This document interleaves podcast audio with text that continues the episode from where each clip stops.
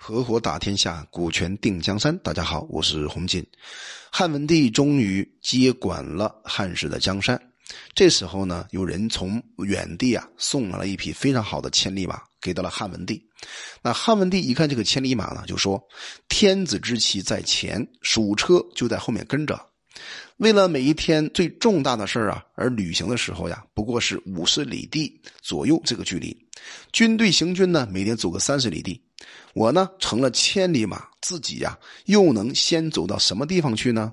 也就是在告诉大家，这个千里马虽然是送来了，可是对我来讲没什么用处。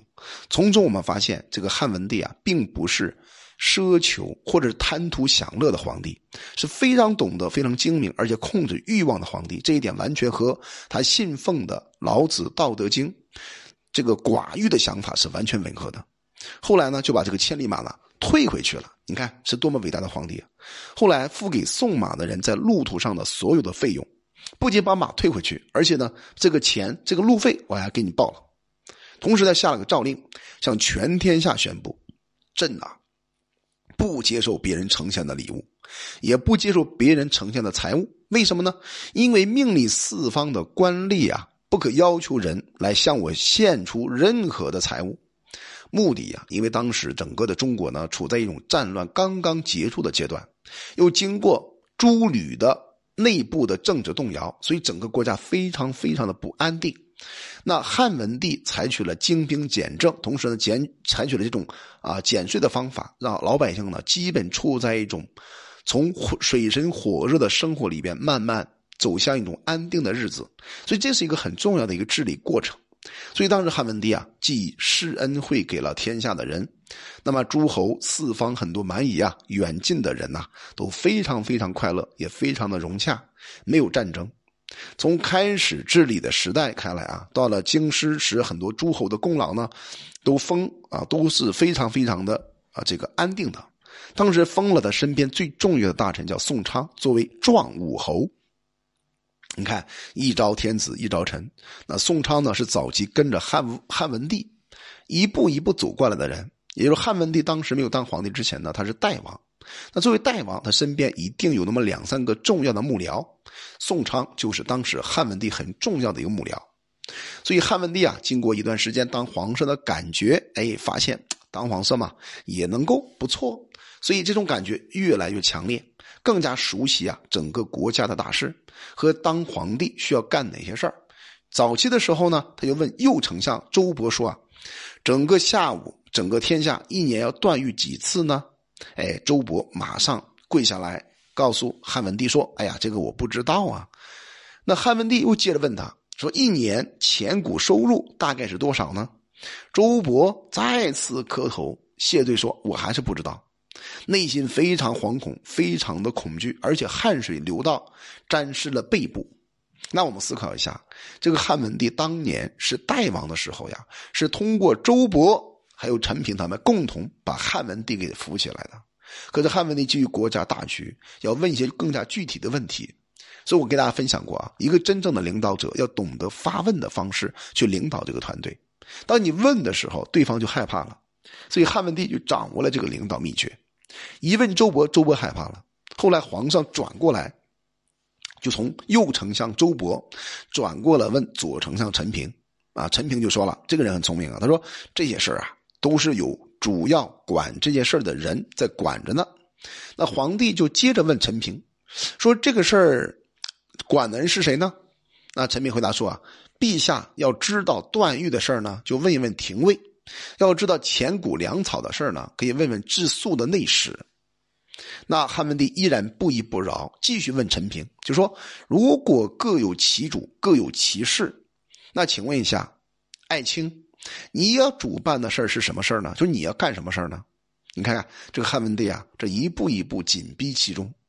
那么陈平一听这个话，马上跪下来磕头说：‘陛下不知道我才智低劣。’”就让我做了宰相，真的很惭愧啊！宰相要做的事是什么呢？就是辅佐在上位的天子调理阴阳，顺应四时，使天下的万事万物顺着本性去成长。对外呢，要镇守安抚四方的夷狄和诸侯；对内呢，要让老百姓归附。同时啊，让卿大夫们呢都安心的各自担任自己的岗位和职务。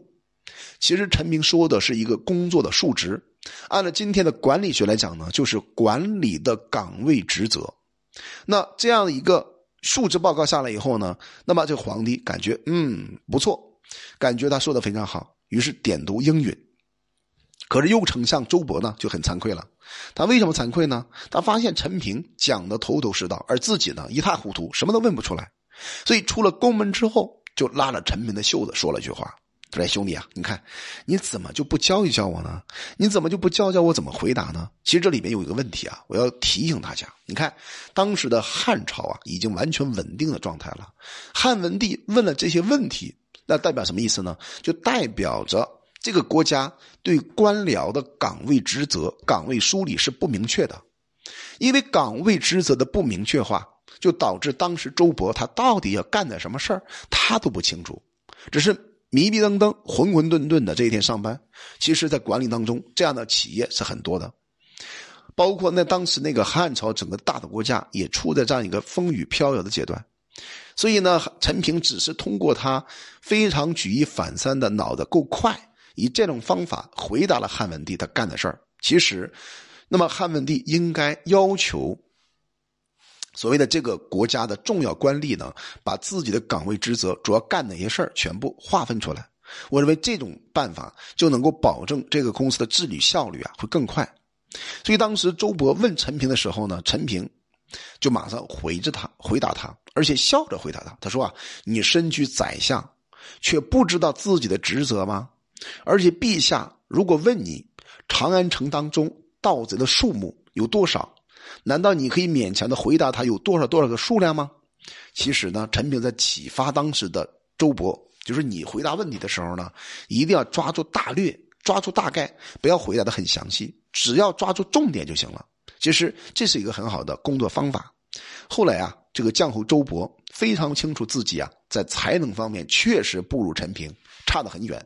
就没有多久呢，有人就游说周勃说：“你已经诛杀了诸吕。”帮助代王立为汉文帝，你的声名呢声震天下，而你因此蒙受优厚的赐赏，拥有崇高的地位。如果时间长了，灾祸就会降临到你的身上。这个分析啊非常正确，也在告诉我们一个道理：就是一个人处在人生高位的时候，要懂得急流勇退，这才是高人。所以周勃一听这个话，也感觉到自己啊处境很危险，于是啊就把辞职报告递给了汉文帝。托病告老，请求送还了宰相的印信，皇上呢就允许了。到了金秋八月份的时候呀，右丞相周勃免去了职位，由当时的左丞相陈平先生专任丞相。就是当时的汉汉朝啊，西汉这个期间呢，就从两个丞相的位置变成了一个丞相来整个治理国家。最早的时候呢，龙绿侯周造啊。攻进了南越，南越是今天广西、广东，啊，就是还有台湾、香港这一带都是南越国。正好遇到暑热潮湿的天气，所以很多士兵们呢就害了大的瘟疫，军队没有办法穿过山岭。一年多之后啊，吕后就去世了，就停止了用兵。当时的南越王赵佗先生呢，因为这个问题，就用武力威胁。财务贿赂等各个方法，把当时很多南越的很多的这个少数民族啊，全部团结起来，使他们呢都归附了南越这个国家。所以赵佗啊，就拥有东西一万多里的土地，然后乘坐着天子的车驾，悬挂着天子的旗号，然后自己呢先当天子。啊，记住啊，这个赵佗可是早年当时刘邦特别赦免的，并且封为这个赵王的。南越王的赵佗，但是今天赵佗呢，竟然想造反，尤其在吕后死了以后呢，想自己称皇帝。那如果以这个角度看的话呢，就是总共南方有个皇帝，北方有个皇帝，两个皇帝啊。那汉文帝到底应该怎么处理这个问题呢？这是当时摆在汉文帝面前非常重要的一件事情。如果是你的话，你会怎么处理呢？你会带着兵去攻打赵佗吗？还是其他的方法呢？我们将会在下集音频当中看一看汉文帝的政治智慧会给我们哪些具体的启发。我叫洪锦，我们专注股权合伙制，有关股权问题可加微信四幺幺六二六二三五。